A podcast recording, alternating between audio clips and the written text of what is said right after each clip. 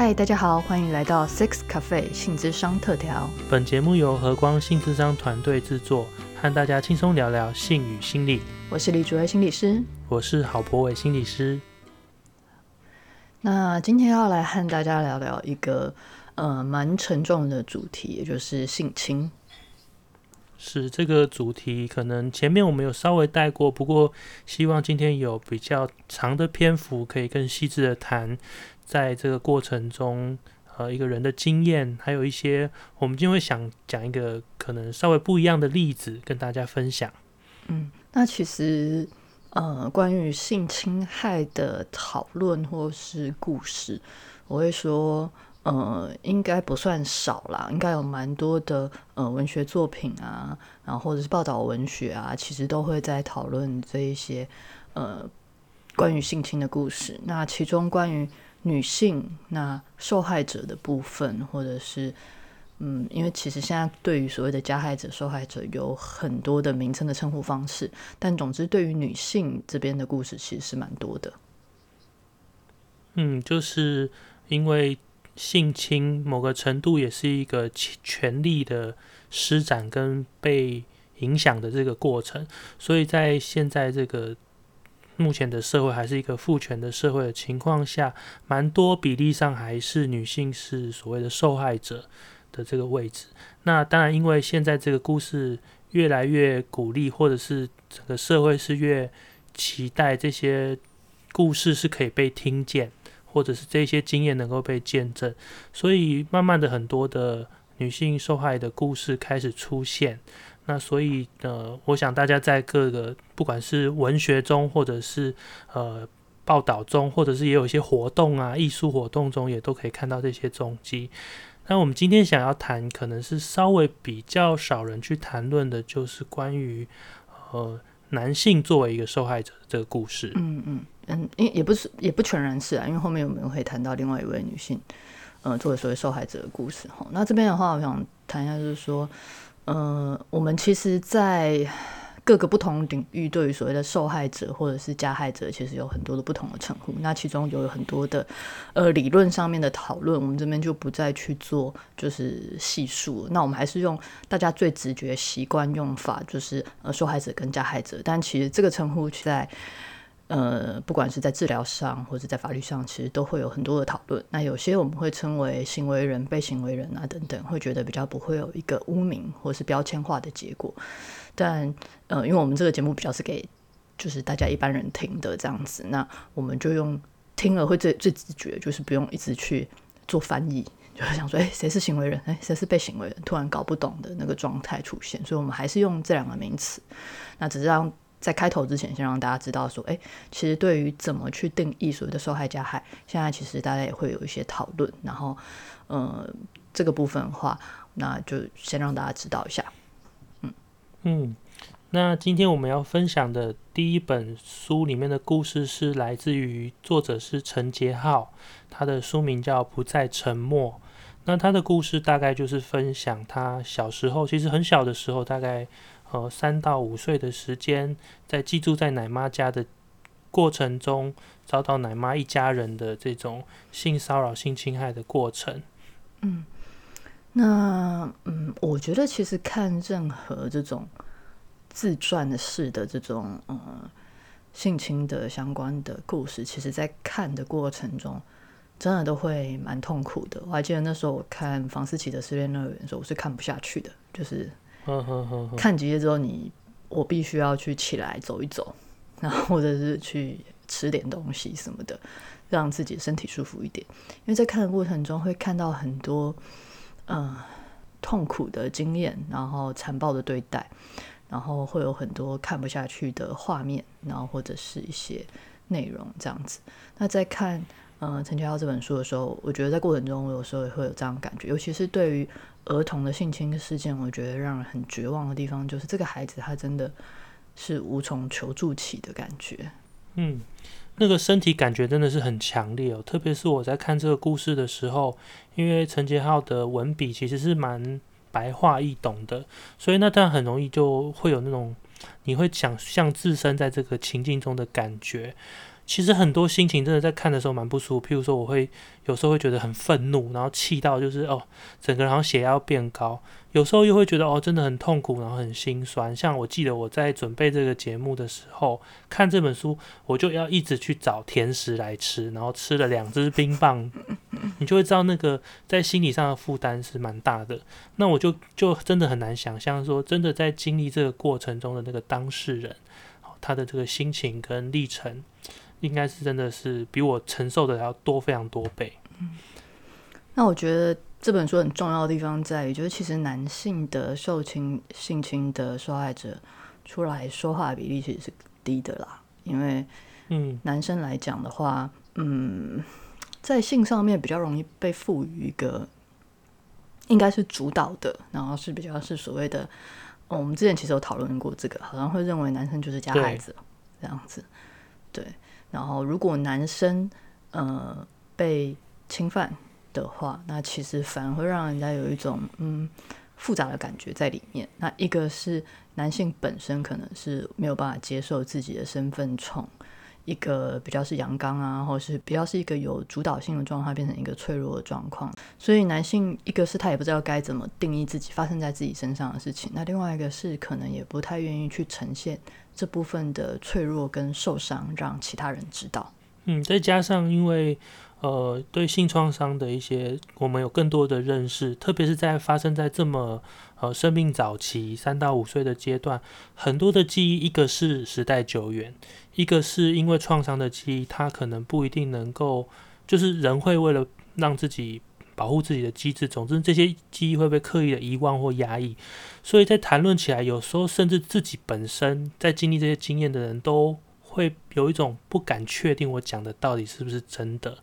就是我突然闪现一个画面或是一个经历，我都会想说，这是我幻想的吗？还是我真的经历？会不会是我真的太小了，我自己记错了？加上身边的人可能也会这样跟他说：“啊，你那么小，你怎么会记得？哦，那么小，你一定是看卡通啊，看那个电视学来的吧？”所以这些都会让这个男性，啊，特别是在故事中的陈杰浩的这个角，这个故事里面，他很难的去讲出故事，因为他自己都带着很多的不确定跟怀疑在里面。嗯，那其实书中也谈到，他其实一开始是完全忘记这件事情，在他离开了那个奶妈家之后。他有好几年是根本遗忘这件事情，然后就觉得，嗯，而且因为他还要回到家中嘛，然后嗯，他在描述中其实有讲到，他家里其实算是一个疏忽的家庭，就是不太在乎他了。对，那其实这个家里本身父母就是没有办法好好的保护他，那也不太因为他的状况而特别去为他发声这样子。那其实他一直有表现出他不想要在。奶妈家的这个心情这样子，但是父母其实让他失望，他们没有收到这个讯息，然后去做出保护他的动作这样子。那所以他因为太痛苦了，其实人是这样哦，就是当我们的情绪强大到你没有办法承受的时候，我们会先把它去收起来，真的把让它遗忘掉。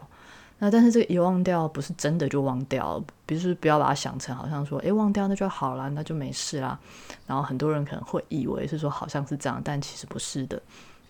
那如果这个状况没有处理的话，其实就是在心中某一个地方。那等到长大到某一个程度，可能已经心里已经，我以这本书来讲了，我觉得也是这个男主角他其实有一个稳定的关系了，然后他已经开始再次去。经验到相关的讯息，而且他第一次看到性侵相关的讯息，他没有想到，他是后来在读到的时候，他突然准备好，才唤起了这些记忆。那这时候就是一个蛮长的一个疗愈的历程。在书中他是这样描述，就是他那时候其实是在帮自己的太太整理一些资料，他的太太在念儿童与发展相关的研究所，然后他看到一段话，这段话是说。其实就是一个很客观的描述，就是说，儿童进入安置机构之后，经常会有孤单的感觉，内心哀伤却说不出口。诶，这句话可能我们在新闻上或是文章上都会看过的话，他不知道怎么着，他一看到这句话的时候，某些心情跟部分记忆就闪现出来了，所以这变成是他一个重新去回顾或理解自己经验的一个开头，而这个开头其实离他当初的那个呃受到性侵的时间已经距离了三十年之久，嗯，所以真的是很久的时间。然后真的你意识上忘了，但是身体不会忘，嗯哦，它可能就放在某一个你的记忆深处。嗯，那这里面其实他整个历程是 描述的很深刻啦，然后包含他后来去揭露这件事情的时候，他家人的反应。对，那也更不用说，如果他是在小时候揭露的事情的话，那你可以看到，就是其实我们真的很难说这个所谓的加害者是谁了。就是加害者真的就是只有奶妈那一家人嘛？那它里面也有讲到，包含呃奶妈家的哥哥姐姐们，其实也都有对他做出一些举动。但是那些哥哥姐姐们是加害者嘛？因为他们其实也都还是小孩，那他们有可能受到父母同样的对待。那在这样的状态之下，在问题没有处理的状态下，其实到底谁是加害者？那回到家中，当嗯、呃他的手足或是他的父母，其实从头到尾都不认可这份伤的状态下，那他在这其中所获得的伤害，我觉得其实不亚于一开始的那个所谓的加害的这个动作。嗯，真的真的，在很多就是也许我们自己个案或者是故呃很多在台面上的故事都有发现，这个创伤很严重的地方，一个部分当然是因为那个发生的事件带来的影响，还但是第二个就是很重要是周边的大家怎么看待一个所谓的受害者、幸存者这个位置，然后大家会怎么去谈论他，然后怎么跟他。发展一种社会关系，这个很多往往是更受苦的地方。那我们之前也有在节目的其他呃其他集中有谈论到，还包括了在接触到也许司法的过程，或者是在呃调查的过程。总之，你会遇到各式各样的人，然后各式各样的步骤，然后这些人给你的观感都可能是一个痛苦的来源。因为我们对于所谓幸存者或是受害者，常常有一个。啊，其实不止一个，很多个迷失。譬如说，你为什么不保护自己？或者是说，啊，你一定是做了什么，所以你才会这样。你没有，你人是不会无关受到这种伤害的。你一定自己有干嘛，或是你一定也有自己去挑逗，你一定有主动吧，或你有享受吧。就是各式各样这种迷失，可能都会加深受害者在这个过程中声音跟情绪不被听见、不被理解。嗯，或者是也很常见的说，哎、事情都已经过去啦，那我们他其实也没有什么嘛，因为有些时候他可能看似像以这位所谓的呃这这本书中提到，他看似没有什么进入的动作，这样子看似他只没那么严重，有些时候旁人会用这样的方式去安慰所谓的受害者。那其实也没有什么、就是都已经过去了，那我们就忘记就好，继续过生活。那我觉得也有一些时候是在那个当下，可能周围的人觉得哦，那这真的很严重的事情，但是事实上，等到受害者的人，他其实可能会需要很长一段时间去疗愈这过程中所受的创伤，而且这个创伤可能在揭露那当下，也许过了像这本书作者可能过了三十年，过了十年，但这个创伤不是只是那个几，比如说六岁的时候那个当下的事情，而是在这之后这么漫长的时间，他压抑了多少的感觉，那是没有办法呈现出来的。那在这个刻，在这一刻发现的这一刻来讲，要修复的伤，其实是非常非常巨量的资讯，这样子，那需要很长的时间。但很多身边人就没有耐心，就觉得好啦，那现在。呃，现在事情已经出来了，那我们是不是就可以过去了？我们讲出来了，那就没事啦，我们就回来过平静的生活啊。然后希望他赶快好起来。有些有些时候会经历像这样子的经验，那去淡化呃当事人的痛苦，那或者希望对方赶快往下一个阶段结束，甚至于有些时候会被要求，就是说你要去原谅，原谅才能够放下这样子。放对你放下，要放，不要让这些事情纠缠你。这我们很常听到有人是这样安慰所谓的幸存者的。那我在看这个故事的时候，也会发现一个是，呃，这个作者他一直是等到有像太太这样子稳定支持他的关系了之后，这些所有的可能过去被压抑或者是被自己呃隐藏起来的情绪，才能够在有一个稳定的关系中得到抒发。那这个抒发当然就是非常的大量，所以呃，好像是一个解压缩的过程哦，就是把所有这个档案全部都。打开，然后你会变成你过去，就是你在压抑的时候，你经验到的东西，你需要重新的去回顾，原来这些被我压抑的情绪或是记忆，都一直在隐隐约约影响着我。等于说，你要重新的去看你这过去这好大好长的一段时间里面，你到底是怎么样的人？嗯，你怎么受到这些事情的影响？这是一个很长、很漫长、很不容易的工作。嗯。然后这本书最后其实有一段他太太写的，我们其实看了就是蛮感动。他就描述有一段时间，就是作者他其实退回到几几乎是三岁的状态，像一个孩子一样没有办法睡觉啊，然后会一直耍赖啊，然后就是就像一个小孩这样子。那他怎么去陪伴这个历程？对，那对，然后哭到不能自己，然后都是整个人都好像失去了状态。我觉得身边那个照顾者也要蛮有怎么说，蛮有力量或者是涵容的这个能力。嗯，不然我觉得如果是我，我可能有时候也会太慌张吧。就是哇，怎么会我认识的你跟现在的你是好不一样的你哦？嗯，所以我就觉得这也是就是我们其实最近其实蛮流行的一个词嘛，就是创伤之情，就是。是是是，其实真的是包含当事人在内，他其实真的要知道，本来就是在嗯创伤之下，有可能会经验到这些历程，不然真的会觉得好像自己是疯掉了嘛？怎么会变成这个样子？然后照顾者也是，也不要用照顾者描述好了，就是身边的不管是伴侣啊或者家人，其实也都是他如果没有办法理解这个历程，其实有些时候是必经的话。就会觉得说，有些时候会觉得说，你是不是一直用这个创伤来情绪勒索我啊？然后是不是在剥削我？有些时候我们可以看到，我们在做呃职场的时候，有些时候他们的伴侣会有这样的感觉，就没有办法理解你到底在干什么，你为什么要一直卡在过去？那这其实都是蛮令人难过的。对，所以有一个可以。呃，涵容然后友善的环境或者是关系，其实对于创伤的复原是非常重要的。但是如果缺乏这样相关的知识，其实会变得蛮不容易的。就是身边人不理解，然后对于创伤的理解太少，会用我们很本能的，或是我们很直觉的安慰人的方式，或者是鼓励的方式，或者是要求放下的方式，如同前面讲的。但这些往往都是很多的伤害，因为创伤这件事，其实说实在。他的复原是急不来的，而他能够去引导复原的历程的人，真的只有当事人本人。身边的人真的就是陪伴、支持、等待，然后呃，提供他们可能会需要的呃协助这样子。嗯，所以我觉得蛮重要，就是说也不要想要一个人了，就是其实专业。专业介入就是让专专业的呃，不管是心理工作者啊，或者其他有相关的职能的人一起来帮助。有些时候是一些支持团体啊等等的。那包含就是陪在他们身边的人，有些时候也可以允许自己求助。也就是说，嗯，可能不仅仅是把重点放在嗯，就是如果说，譬如说你的伴侣其实曾经有过性被性侵的经验，那这个其实不要想说不可能哦，因为其实。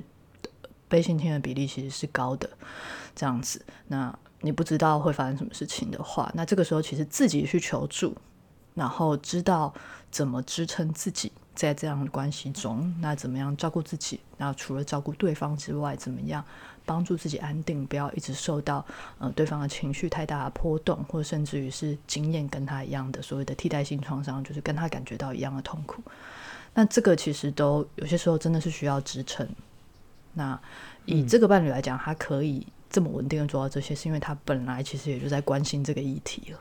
那不然一般人可能是真的没有办法做到。而且甚至可能会有一种心情是：哇，我不，我没有办法支撑他，我是不是一个不好的伴侣？或者是我，我，我深爱的人这么痛苦，我却无能为力。这些心情可能也会让这个照顾者或是陪伴者有很多挫败的心情。不，所以说就是像祖维说的，其实不是只有当事人需要协助，身边的人也是蛮需要，就是稳定的协助，可以。让他们一起面对这个生命中很巨大的痛痛楚的这个经验。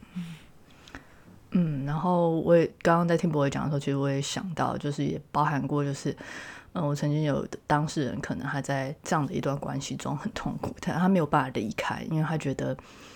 嗯，他的伴侣就觉得，因为呃曾经受过性侵的事件而觉得自己很糟糕，觉得没有人爱他，那他很怕，他如果在他伴侣这么脆弱的状态下离开他，就好像证明了他的伴侣好像就证明了说，真的世界上没有人爱我。连他都离开我，连这么爱我的他都受不了，我都离开了。果然没有人爱我，他就很害怕，他可能会就是毁灭他自己的生命，所以他只好一直跟他耗下去。可他完全支撑不起这个状况，或是他们的关系其实本来就有一些其他的问题，他其实早就想要结束，那其实就陷入了非常非常痛苦的状态。所以我自己的体会也是，其实量力而为是蛮重要的。原因是因为量力而为本身也是一种界限的施展，也就是说，我知道我可以做什么，我不能做什么。那在我不能的地方，我可不可以寻求适当的协助？因为大家可以想象说，像性侵这样事件，有点像是你的界限被破坏嘛。嗯。有人在你不同意的情况下，就破坏了你的界限，身体的、心理的都是。嗯。那复苏界限很重要的就是知道什么我可以，什么我不行，什么是我的感觉，什么不是我的感觉。所以我觉得这都是可以用这样子的方式来回应的。对，然后所以我觉得这本书当中其实真的蛮细腻的，去讲到这些在其中的呃心路历程。那呃不仅仅是用文字来描述，因为呃因为这位作者本身其实也是个艺术家，所以从他的画中也可以去看到那个痛苦、挣扎、纠结。那我觉得确实是在其中会看到很多不容易的地方。嗯，那因为这个复原的过程其实不容易，但是我们呃也可以看到说，作为一个幸存者或者是呃跟这样经验共存的人，他其实身边也有很多自己的力量或者是支持，但他自己其实是非常的愿意去，当然起起伏伏，但是他一直持续的愿意去面对跟疗愈他自己。好，然后在伴侣的支持下，另外也是他身边也还是有一些可能说微小的光吗？能够陪伴着他度过这些黑暗的时刻。包含说，虽然那个奶妈一家，包含奶妈或是那个奶妈的先生、儿子跟小女儿都有某个程度对他的性猥亵。诶，可是这个家里面还有一个大女儿，这个大女儿其实一直对他们家的状况一直看不顺眼。大女儿一直用她的方式想要试图保护或是给予这个。呃，作者支持，这样子。那同时，这个家里面也还有一只小狗狗，就是其实所有的创伤里面，那个呃，这种疗愈或者是连结的关系都蛮重要。即便它不一定是人，好像作者他就有一只很要好的，他说是小时候他最好的朋友，就是一只叫吉米的牧羊犬。那只要他每次受到伤害的时候，他看着他，好像就有一个。连结的感觉可以保护他的心，不要完全都被摧毁。嗯，所以我会觉得说，其实呃，就是那当然加上后来他的太太的支持，我觉得这些微小的或者是闪亮者的关系，都蛮能够帮助一个人的心灵可以持续的活下去。嗯，我觉得去看到这个部分，就虽然他还是个小孩子，但是他其实生命想要活下来的力量还是蛮大的。对，非常大的。那这个也会给我们一些希望啦，就是包含他后面就是怎么样跟自己的内在小孩接触，然后怎么样慢慢的转化的这个转化的这个历程。那看了其实也是很感动。也就是说，嗯，不是你曾经遭遇过这样子的创伤，就代表你一辈子都毁了，真的不是这样子。那你的力量其实比你想象的还来得大。那只是需要给自己的时间，那需要让自己有机会慢慢的去透过这个历程去疗愈，那还是有可能慢慢的整合自己，然后重新来获得完整的自己这样子，那只是很不容易。嗯，是是是，那就是呃，刚刚那个不再沉默的故事是一个台湾的故事，那我们也想跟大家分享另外一种，呃，就是一个嗯。疗愈的另外一种可能性，哦，那当然这不是绝对不是一体适用，只是我们在看就在搜寻资料的时候，觉得这样子的例子其实也很蛮值得我们学习的。那所以我们就介绍另外一本书，叫做《宽宥之难》。嗯，《环游之男是呃一个十六岁，呃现在已经不止了，但是呃发生在一个十六岁的冰岛的女生跟一个十八岁的澳洲的交换学生的故事。那当时候他们发生了一个所谓约会强暴的这个事件，可是总之呢，他们经过了好长的一段时间，他们试着去做到所谓的和解。好，然后这个这个这本书其实就是在记录这整个过程，好，包含从他们开始联系到后来他们决定要见面，然后他们把见面每一天经历的事情记录下来，最后呢，两个人就是做了一个和解跟原谅的动作。这本书的话，我第一次看的时候，其实是在我还记得是在年假的时候，然后我看的时候真的蛮震撼的。呃，也就是说。受到受害者的故事，其实我们看很多了，但是加害者越愿意出来写故事的，写自己心路历程的，我必须说，除了那种特别去做研究之外，其实更少的。毕竟你已经身为一个加害者，那你可以知道这个社会怎么看你，那你愿意出来讲自己的经历，这是多么不容易的事情。而这本书是他们两个一起写出来的，也就是在他们诶是几年之后啊。我记得是过了十七年之后，在他们第一次被呃第一次发生强暴状态之后，足足过了十七年之后，他们花了九天在南非这边见面，然后去进行一个所谓的嗯可以说是和解或是原谅的历程。这十七年来走到最后，到可以愿意写出了这一段经验，那这是有多不容易的事情。看到的时候，其实真的是蛮震撼的。同样的，就是这个。书中的女生叫 Elva，Elva 她也经历了，因为他们那时候其实是两个人是交往的状态，可是发生了这个那次他们就喝醉酒之后，男生就强暴了她，应该是那女生喝到烂醉没有行动能力的状态下，然后那位男生其实是在他自己还有行动能力的状态下，然后非常暴力的强暴她这样子，对对，然后那个女生有说，其实她其实没有办法。反抗的一个是身体，因为喝醉的关系已经没有的，就是行动能力。第二个是当然那个情境下，其实一个男生，然后他自己已经喝醉的情况下，那个几乎也没办法反抗，而且很重要是他几乎也是被吓到。对，在那个当他说他脑中一片空白，然后他唯一能做的事情就是数秒数。我当他讲到秒数的时候，我也是觉得那个那个场景也很印象深刻。他记得说，他数了两个小时，嗯，他知道两个小时是七千两百秒，嗯，非常可怕的一个状态，因为他那时候他不能动弹的时候，刚好眼睛是对着时钟的，对。对。那在这个过程中，他就是非常非常的痛苦，然后到我觉得最可怕的是在于这件事情结束之后，他甚至于不知道这是强暴，嗯嗯，因为在他那个时候的理解下。会认为强暴应该是发生在暗巷里，然后有一个陌生人拿着刀子胁迫你才会发生的事情。他没有办法想象，他们好像不知道一天前还几天前才发生第一次性行为。他没有办法想象一个爱她的男朋友，然后是曾经他有过合意性行为的对象，居然会对他做这件事情。所以一开始他根本不知道这是强暴，只知道自己非常非常的痛苦，然后跟困惑。然后甚至于把一切归咎于是自己的自己的错，他自己怎么会让自己喝到烂醉？而且当他真的就是因为这个过程，他其实也也你可以说脑筋其实想到破头了，还没有办法理出一个所以然的。可能过了几天，这个男生他就因为就是交换学生的计划结束要回去，他们分手了，所以他就变成说，当他理清这一切的时候，这个人也就离开了。这个状况，他真的没有办法去为自己说些什么，或是那个情境实在是太难去理解了，所以他后来选择就是把他遗忘。哎，他这一段他是记得的，他只是花了很长的时间去理解这是一个强暴，不知道不知道这是强暴。然后他中间大概花了四年的时间，这段时间他去搞懂，就是这个是强暴，这叫做这叫做强暴。然后他感觉自己失去了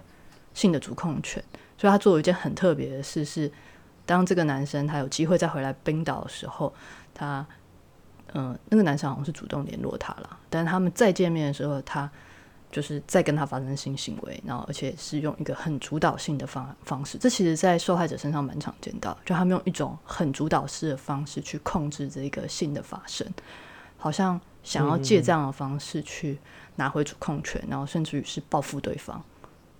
对对，翻转这个权力的位置对，对对，但他后来发现这样没有用，但那个时候他做这件事情，然后在之后他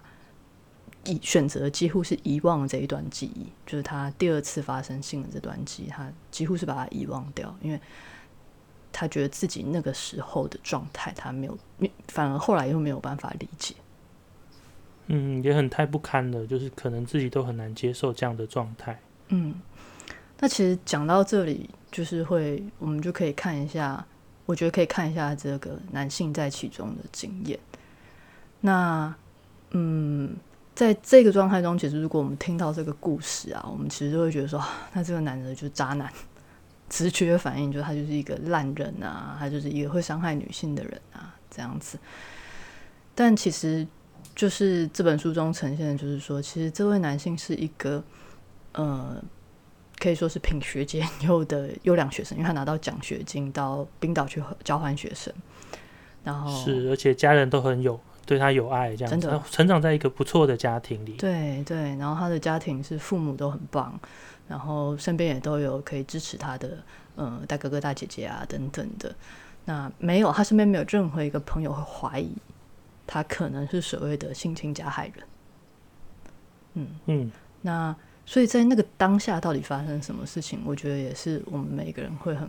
困惑的事情，就是说他如果是一个这么好的男孩子，在那个当下到底发生了什么事情？那呃，以这个男性，我觉得他好诚实哦，他就说，对啊，他真的是很嗯认真的在说他自己。对他，他真的就直接在那个后来那一次九天的见面他就直接很诚实的说，他不觉得他那个时候有考虑到这个女性作者的感觉，她就是单纯是为了自己的需要，单纯就是在自己的状态中，她觉得她就有权利这样做。嗯，然后她也有在这个过程中去反思到这句话之后，我也是觉得蛮震撼我的哦、他说她自己知道说他受了这么多教育，品学兼优，他在家里也感受到这么多爱，但是他还是做了强暴这件事情，所以这个是很可能当事人也很难理解自己怎么会这样子。那我觉得这对于所有的男性在在就活在这个世界上男性是一个很大的提醒。就是说，他不一定是我们所谓的极恶或者是邪恶之人，或是他就是在一个很恶劣的环境啊、没有爱的情况下，才会所谓的生产出，然后制造出一个性侵、嗯强暴的人。嗯他可能是在呃，就是一个很平凡的状态中，也有可能。那到底是什么让这样的事情会让一个人觉得他可以这样对另外一个人做？这是很值得我们去好好奇的地方。嗯，那我觉得这这也是这本书它成立的一个很大原因啊，就是呃，其实作者有讲到说，其实为了让人们能够更了解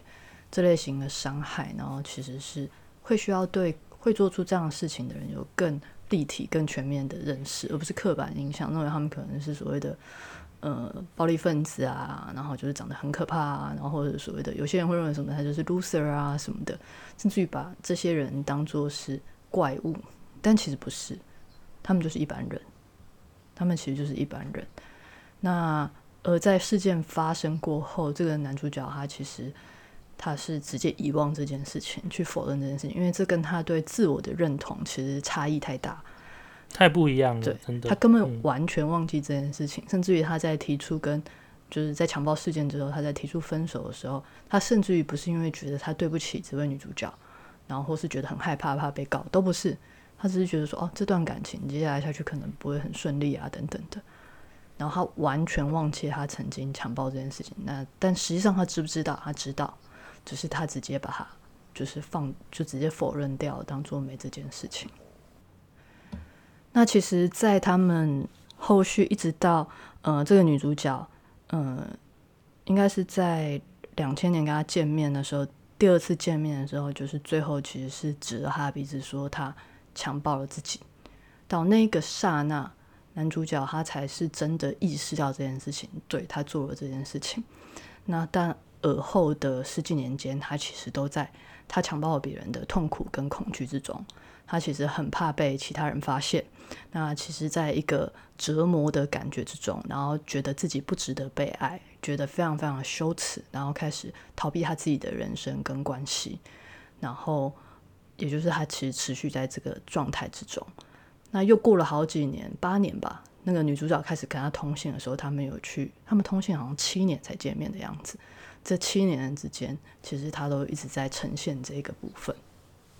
嗯，是，就是当那个等于是女生指着他鼻子把这件事真的点出来之后，这一些就是他曾经做过的事情，才重新的回来去，呃，就是说这个男生开始去经验到他所有的身份认同，然后所有的跟人的关系都。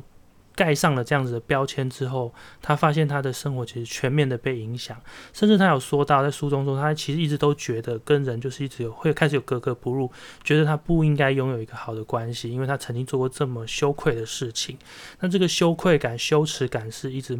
跟随着这个男生，一直到他们和解之前都还是有的。那我觉得这段经验要讲出来真的蛮难，真的就 建议大家可以去看书。对，那但我而且这男生蛮诚实的，就是他能够把自己的这个心情跟经验表达的很清楚，嗯，呃，不会变成说两个人互相攻击或逃避，这是很不容易的事情。对，然后女主角的力量，我觉得也蛮，其实蛮让我佩服。其实当当男主角在那边自怨自艾，觉得自己很糟糕的时候，那女主角会说：“你够了。” 就是。他反而会认为男主角他这样不停的自我标签，好像搞得反而是女主角她其实反而觉得她自己好像反而要去可怜他，好像有些时候真的会有这种感觉哦。所谓的受害者会觉得说，我这样去指责他，万一让他变得很惨，那是不是我的问题？然后有时候会出现像这样子的东西，所以女主角她反而说了很很有力量的话。我记得有一句话让我印象很深刻，她说：“嗯，不要简化自己的遭遇。”那就是我们遭遇到的事情，不等于我这个人。那我不等于受害者，你也不等于强暴犯，那就是一个经验，一个遭遇，这样子。嗯，光能讲出这句话，我觉得就是非常有力量，而且他能够理解他为什么要做这件事情，为了自己做些什么，然后想要去理解，或者是想要去呃，在这一个事件中去搞清楚的是什么，这真的是很很不容易的事情。嗯。所以他们其实也是由女主角开始带头去做一些，嗯，因为女主角其实后来是做大量相关的研究这样子，然后跟倡议这样子，她其实就变成呃相关的工作者。啊，其实男男主角也是，他去做社工，对他们其实都是助人工作者，所以才会讲出，才可以做那么深刻的讨论啦，因为不太不太一般人这样子，对，是是是，就一直在关注自己的内在这样子。对，所以很不容易。对，所以他们其实讲到，因为那男主角会说，其实没有人逼我那个时候这样做，可是我选择了这样做，我没有被任何人影响。那这时候女主角就说，没有，你有被影响，我们全部都对被父权社会影响。哦，是，嗯，那在整个社会上，对于男性在性上面的角色定位氛围，那当你说你在那个刹那觉得你有权利这样做的时候，其实。也许在说的，就是你其实也深受父权文化影响。那男性对女性的性暴力跟剥削是这么这么的藏在生活中每一个部分，这样子。还讲到他们其实去做很深刻的关于社会结构的讨论。对，那这个书中作者其实也讲了一句话，我也很印象深刻。他说：“男性并非是这场运动中的敌人哦，正好相反。”男性、女性应该是盟友，因为从聆听、尊重、信任开始，这个行动才能成为这个解方的一部分。不然的话，总是在比如说检讨男生，然后女生都是受害，这个版本一直在父权这一个结构下是不会变的。除非我们一起洗，就洗手，听起来是好像很阳光，但重点就是讲，就是男生女生不应该是用敌人的方式在对待彼此，那才有可能找到我们可以怎么彼此好好对待的。就是找到一个可以彼此好好对待的关系。嗯，但真的不容易啦。对对，真的不容易。就是大家真的很推荐看这本书，看这本书，你看完之后也会知道不容易。但后面尤其是到解决的地方的时候，那个你必须说那个疗愈的过程、原谅过程，很令人感动，很美好。当然，你也会在看的过程，你会觉得这是不是有点。也会有一点不真实的感觉，虽然你知道它是太美好了吧？会不会这样子？对对对。那嗯，我也很喜欢里面有一句话，他说：“嗯，因为是女主角她主动提出要见面，她提出见面是为了她想要原谅。原谅这个男主角，然后她说，呃，原谅其实不是因为对方值得被原谅，而是我想要，而是我值得去获得平静。那嗯，原谅根本不是什么无私的牺牲，那他可能被宗教美化这样子。人其实是在不得已的时候才会想要原谅别人，那是真正想要切断所有羁绊、想要放下所有重担的时候，我们选择了原谅。是。而且他，我觉得他在写的时候蛮谨慎的处理我们刚刚前面讲的放下这个主题。他一直在提醒的就是，不是所有人都要一样的答案，其实每个人的答案都不一样，找到内在的和平跟正义的方法也都不一样。这只是刚好是他想要的方式，而且他有这个机会可以跟所谓的加害者做这样子的和解，但这并不代表所有人都应该要用同样的方式。嗯。但这本书出来，你知道，其实引起很大的争议。啊，是哦，对对对，就是，然后还有 TED 的演讲，大家也可以到，如果想看书，也可以去找 TED 的演讲，这样子。哦，对，TED 他们还一起出席，联袂出席这个然后下面被骂翻，就是大家只要看到性侵的所有的加害者，就会在下面骂翻这样子。对，那我只能说，嗯。男女要和解，我觉得是很遥远的事情，这样子，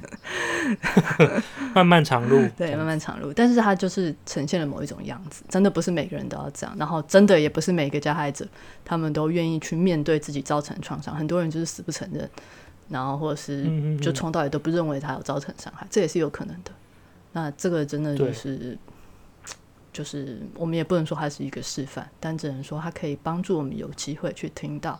所谓的加害人的一心情，那也可以让我们更知道说，在这其中有可能会经验什么。嗯，这就是可能性之一，这样子。好啊，那我们今天又聊了很久，我们聊了四十几分钟 这样子。我我发现我们分享了两个故事，对对对，我发现我们选这种我们太爱的主题，就是舒淇分享，就会讲不下，就是讲停不下来，失控，对，我们会失控这样子。好，可能要讲一些我们自己不是很喜欢的。对，那感谢你听到最后。那我也觉得很抱歉，就是说我们这一季可能就是会这样，你永远都没有办法预期这一集会讲多长的时间这样子。对，你可以找一个充分的时间，或是你可以分段听这样子。那我们今天在呃呃性侵的部分就跟大家分享到这边。那当然所讲故事还是很有限，但也希望大家有机会可以去做这个思考，因为性创伤这件事情，我想应该离每个人不会太遥远。那身边或多或少可能也都会有这样经验的人。然后也很鼓励大家，如果你很想知道这个故事实际的这些情节的话，就是很鼓励大家可以看这两本书。嗯，OK，好，那我们今天就到这边喽。谢谢大家，拜拜。